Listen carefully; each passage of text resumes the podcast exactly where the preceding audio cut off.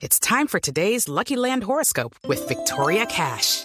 Life's gotten mundane, so shake up the daily routine and be adventurous with a trip to Lucky Land. You know what they say. Your chance to win starts with a spin. So go to LuckyLandSlots.com to play over 100 social casino-style games for free for your chance to redeem some serious prizes. Get lucky today at LuckyLandSlots.com. Available to players in the U.S., excluding Washington and Michigan. No purchase necessary. VGW Group. Void or prohibited by law. 18 plus. Terms and conditions apply. Ministro, buenos días. ¿Qué dice el- usted? ¿Cómo va, ministro? ¿Esto- ¿Estoy al aire o estoy en...? No, no, está, estamos Ah. al aire, claro que estamos al aire.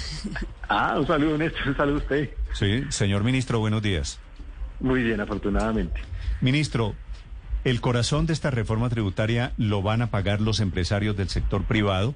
Hasta donde veo en este momento con los datos que se conoce, no habría primera reforma tributaria esta, ministro, que no crearía, que no aumentaría ningún impuesto para personas naturales.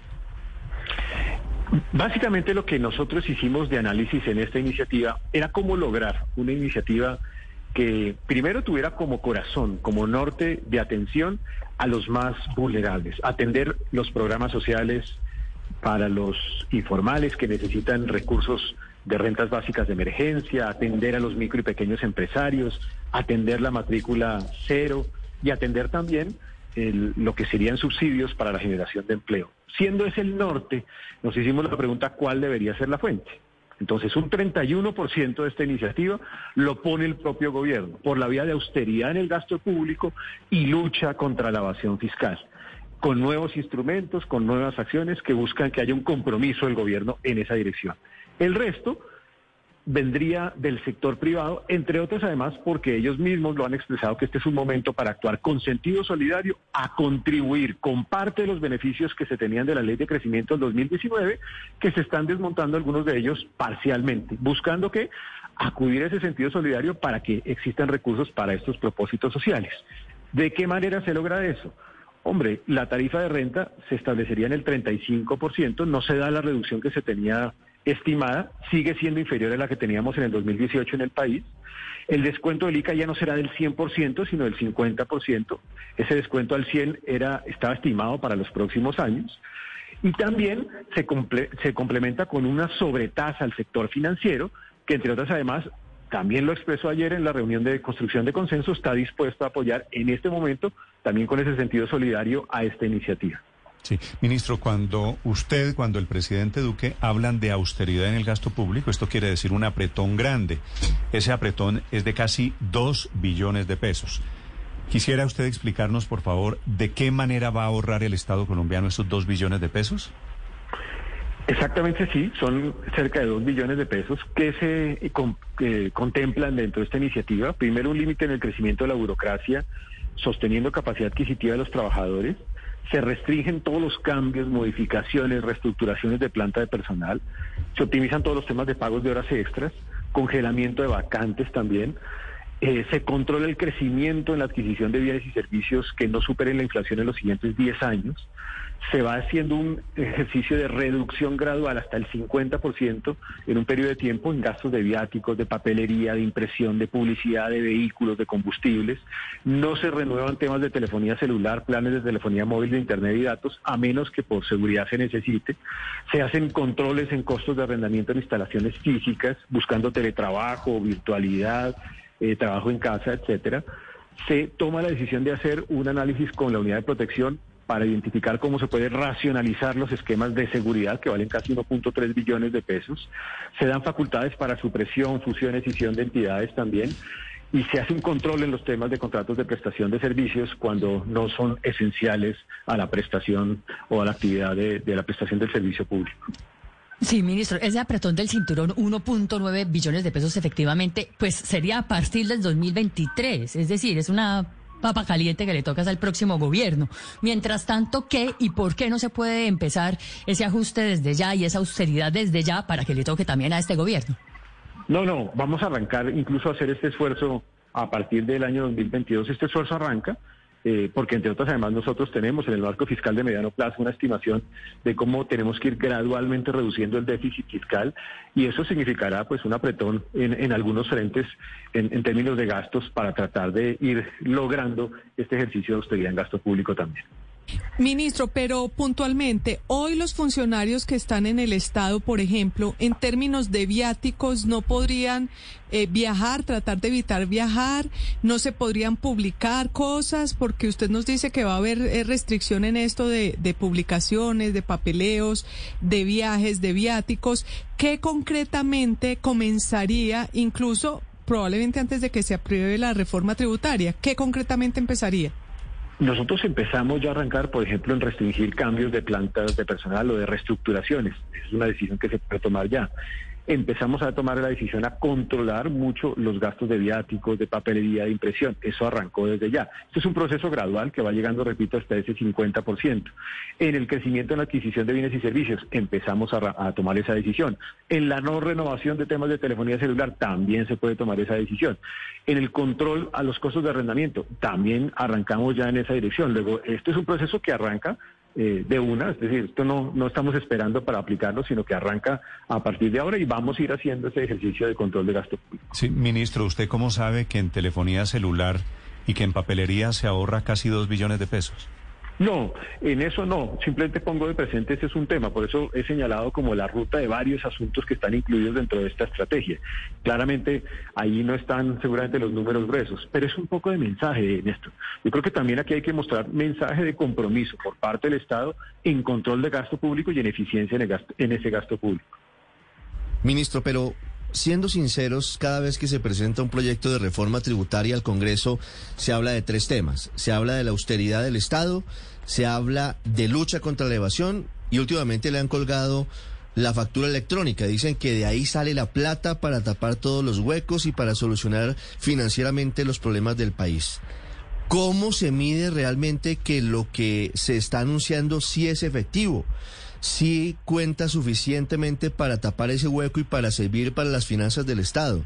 ¿Cómo hacemos? Porque siempre vemos, ministro, es a los funcionarios el primer mes viajando en económica, pero luego nadie sabe si siguieron viajando en la misma o están en primera, porque nadie controla y nadie sabe cuál es realmente el recorte del gasto. Yo diría que con hechos.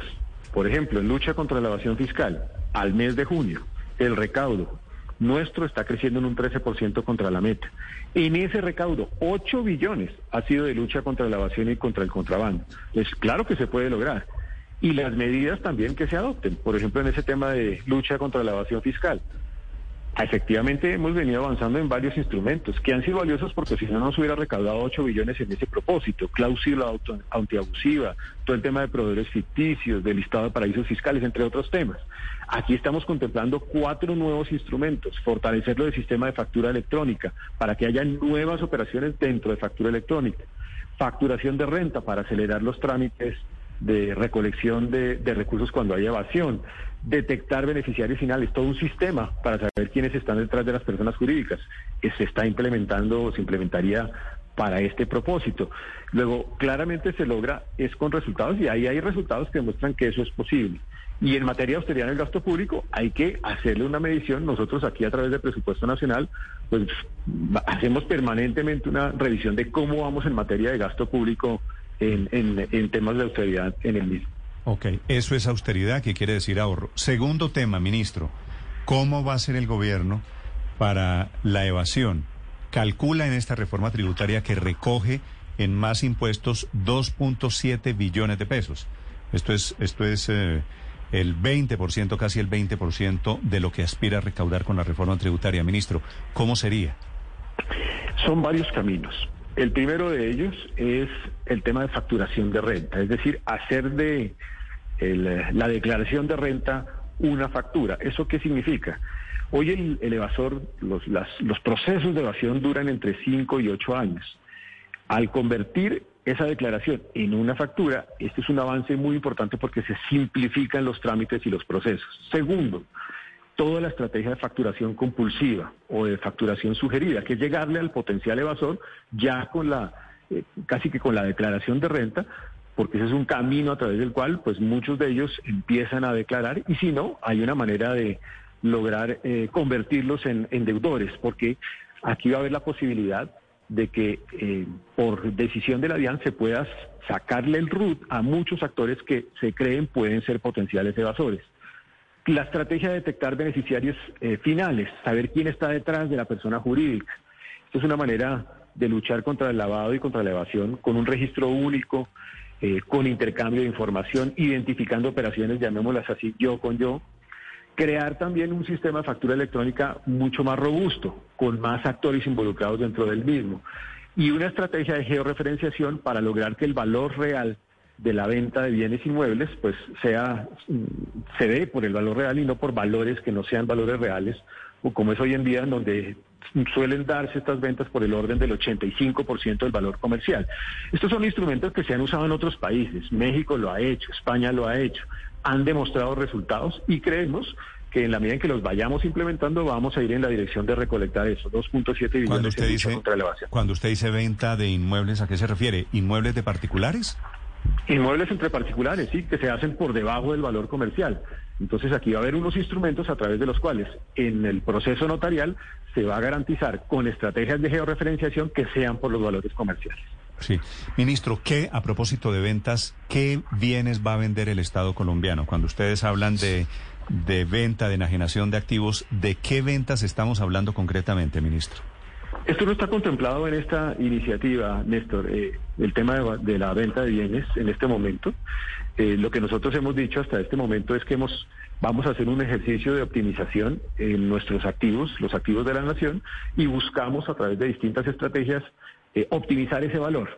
Eh, como ustedes saben, pues el, proceso de ISA Ecopetrol hace parte de, esa optimización de activos de la nación y así seguiremos haciéndolo con algunos otros activos que tenemos, como por ejemplo algunos activos que fueron incautados a la mafia anteriormente, entre otros asuntos. Pero es decir, el Estado colombiano, ¿quién esta reforma, ministro, no va a vender nada? ¿No van a vender ISA, no van a vender Ecopetrol, no van a vender bancos? No, en esta reforma no se contempla, digamos, ningún instrumento nuevo distinto a los que hoy en día ya tenemos para seguir optimizando los activos de la nación. Hay unos congresistas, ministro, que están esta mañana con, con esta teoría de que, de que se planea la venta de activos del Estado. Eso entonces no es cierto, no hay posibilidad. César Pachón, el representante de la Cámara, está diciendo que, que, que, que la reforma es terrible porque vende activos, básicamente. No, la reforma no contempla absolutamente nada en este momento en venta de activos. Eh, naturalmente siempre estaremos buscando optimizar los activos con que cuenta la nación. Ese es un, es un compromiso además que tenemos pues como propietario de los activos de la misma. Pero ministro, sí sigue andando la venta de ISA, no en la reforma, pero, pero sí por otro lado. Más que o una la venta, de ISA sigue. Más que una venta o una enajenación, justamente es una optimización de ese activo por una razón, porque ese activo, eh, cuando se dé el proceso de darse de ISA a Ecopetrol, es una transferencia de dos entidades que son justamente del gobierno nacional. Ministro, ¿cómo van a ser los días sin IVA que eso sí crea la reforma tributaria? La reforma tributaria lo único que hace es que incorpora de nuevo un componente que no estaba en la ley de crecimiento, donde estaban establecidos los días sin IVA, cuál es la posibilidad de permitir que ellos se hagan a través de comercio electrónico. Ustedes recordarán esto, que un decreto legislativo en el marco de la emergencia económica permitió que se pudiera dar esos días sin IVA a través de comercio electrónico.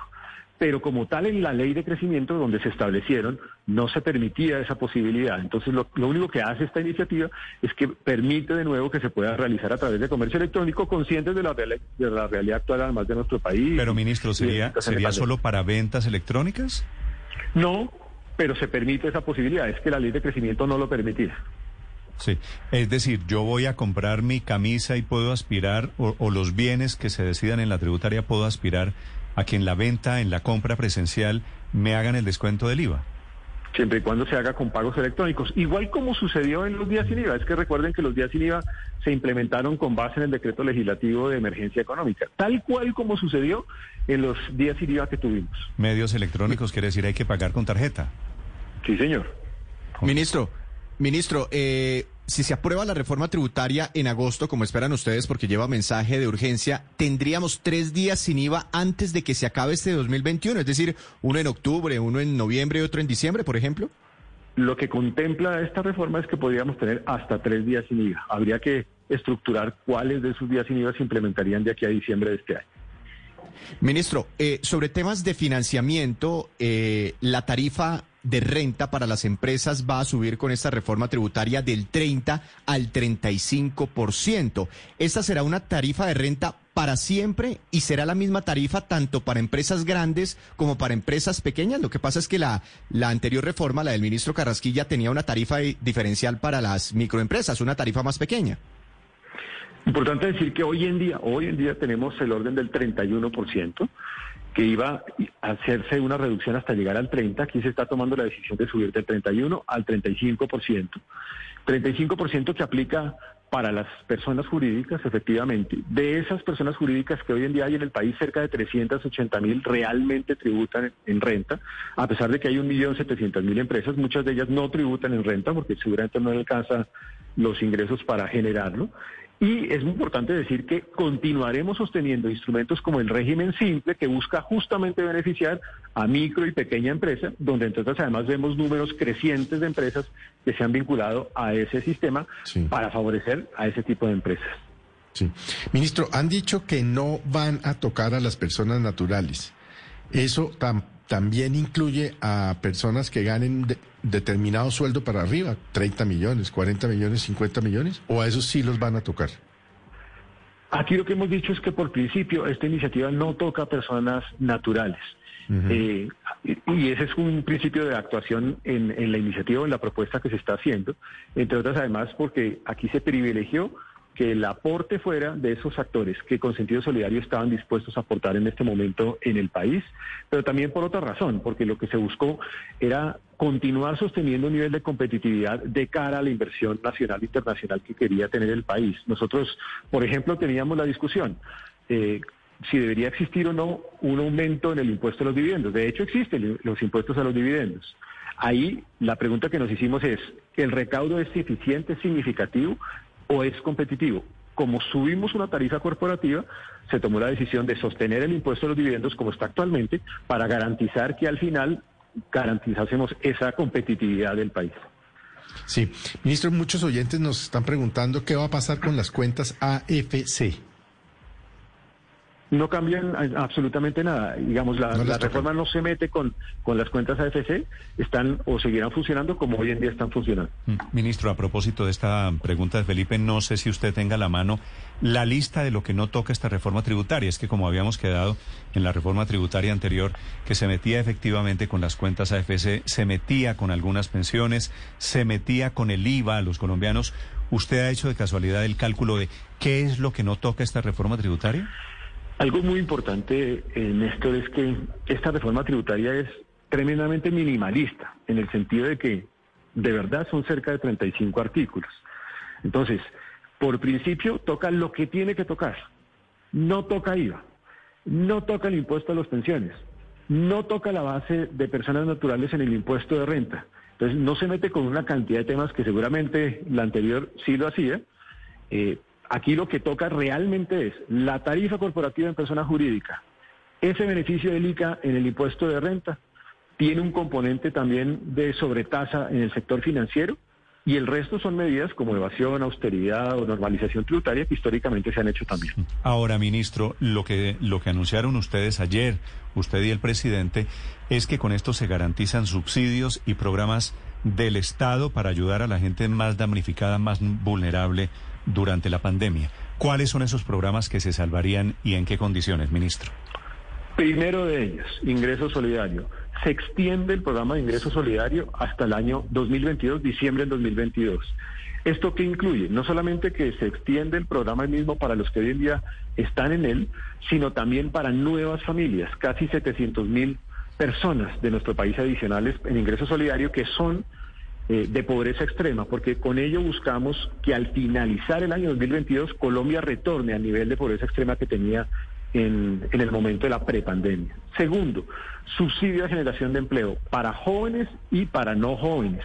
En el caso de los jóvenes, es un subsidio que llega a ser del orden del 100% de los costos de seguridad social y en el caso de los no jóvenes sería un subsidio de cerca del 50%. ¿Qué buscamos con esto? Generar aproximadamente 500 mil empleos adicionales en el país.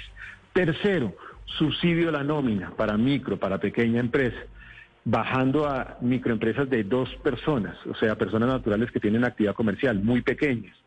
¿Qué buscamos con esto? Lograr conservar por lo menos unos 400 mil empleos. Y matrícula cero, que lo que busca es la gratuidad en la educación superior como programa permanente, política de Estado de aquí en adelante, para lograr que los jóvenes, cerca de 700 mil jóvenes, tengan eh, subsidio de educación superior en instituciones de educación superior oficiales de nuestro país. Sí, ministro, ¿hasta cuándo irían todos estos programas asistenciales? Matrícula Cero es un programa permanente. La gratuidad de la educación superior en instituciones oficiales será permanente. Subsidio de la nómina será por seis meses. El ingreso solidario hasta diciembre del 2022 y el subsidio al empleo es un, es un programa de uno a dos años, mm. eh, porque lo que busca es incentivar la generación de empleo de inmediato. Sí, ministro, ¿cómo podría abrirse la puerta para una renta básica o para el ingreso solidario permanente? Porque esa es una de las propuestas que han hecho algunos sectores políticos. Aquí ya lo están acotando hasta, hasta diciembre del año entrante, es decir, un año y medio más. Cualquier tipo de ese programa que sea de carácter permanente necesitaría fuentes permanentes adicionales. Independientemente de lo cual, es importante decir que hoy en día existen programas de, rentas permanentes como Familias en Acción, Jóvenes en Acción, Adulto Mayor. Son programas a través de los cuales estamos llegando a fácilmente unas 4 millones de familias en nuestro país. Entonces habría que ser muy prudente en identificar eh, de qué manera se puede financiar un programa de esa dimensión y cuál debería ser el camino y si debería existir ese camino para hacerlo o no. La última eh, eh, pregunta, esta reforma seguramente, o le pregunto si es suficiente para que Colombia logre recuperar su grado de inversión en un corto o mediano plazo, o qué le falta. Esta reforma lo que permite es reducir gradualmente el déficit fiscal, generar superávit primario, o sea, la diferencia entre ingresos y gastos del Estado entre 2024 aproximadamente, y logra una reducción en el nivel de deuda pública al orden del 60%. Yo he sido transparente, incluso lo fui en el marco fiscal de mediano plazo. Esto representa dos terceras partes de esa reforma estructural del país. Una tercera parte le corresponderá seguramente al siguiente gobierno, de tal manera que logremos bajar incluso ese nivel de deuda por debajo del 60% a cerca del 55%. Pero naturalmente es un primer paso importante para reducir el déficit fiscal, lograr el ajuste gradual de las finanzas públicas, lograr estabilidad social y contribuir al crecimiento económico en este instante. Ministro, ¿usted aspira a aprobar esta reforma tributaria cuándo? ¿Tiene un, un cronograma? Sí, nosotros aspiramos a presentarla, pues normalmente el 20 de julio, ahí viene todo el tema de la definición de las, de las directivas de cada una de las comisiones. Una vez se definen esas directivas, se asignan ponentes. Con los ponentes empieza eh, la discusión del proyecto, se presentan a las comisiones conjuntas porque tendrá mensaje de urgencia esta iniciativa y aspiraríamos a que con base en el procedimiento de discusión en el Congreso esto pudiera darse entre los meses de julio y de agosto, de tal manera que ojalá al finalizar del mes de agosto nosotros tengamos la iniciativa ya. De momento, ministro, ¿qué partidos están apoyando su reforma? ¿El consenso es con qué partidos? Hombre, yo, yo lo que creo es que aquí ha habido una discusión con los distintos partidos políticos. Ustedes vieron ayer la representación de varios de ellos eh, en el Congreso, en, en, la presentación de los consensos. Con ellos ha habido unos consensos alrededor de los contenidos. Naturalmente yo respeto que la aprobación como tal se da en el marco del Congreso de la, de la República. Ese es el escenario natural de la democracia. La verdad es que también lo he hecho esta discusión con los actores de la oposición. Usted yo he revisado recientemente algunas expresiones en el sentido de que también creen que se necesita una reforma. Seguramente algunos quisieran algunas cosas, otras no. Y eso será parte del debate en el Congreso en donde pues daremos esa discusión. Pero está, están con usted, digamos, el Centro Democrático, el Partido Conservador, Cambio Radical. Nosotros hemos venido trabajando con todos ellos, pero repito, yo yo respeto que la, aprobación sea en el Congreso de la República. hemos logrado con ellos un ¿Qué partidos estaban presentes ayer en el momento de la presentación? Ayer estaban presentes el Partido el Centro Democrático, estaba Cambio Radical, el Partido de la U, el Partido Liberal, el Partido Conservador. Sí, esos, con esos... Pues con eso ya, ya, tienen aprobada. Sí, y, va a ser muy rápido tal vez este trámite. Gracias, ministro, por esta explicación. Muchas gracias, Néstor. Un saludo. El ministro de Hacienda, José Manuel Restrepo, hablando, presentando a los oyentes de Blue Radio su reforma tributaria. Okay, round two. Name something that's not boring. laundry? Ooh, a book club. Computer solitaire, huh? Ah, oh, sorry. We were looking for Chumba Casino. That's right. ChumbaCasino.com has over 100 casino style games. Join today and play for free for your chance to redeem some serious prizes. ChumbaCasino.com. No purchase necessary. Where prohibited by law. 18 plus terms and conditions apply. See website for details.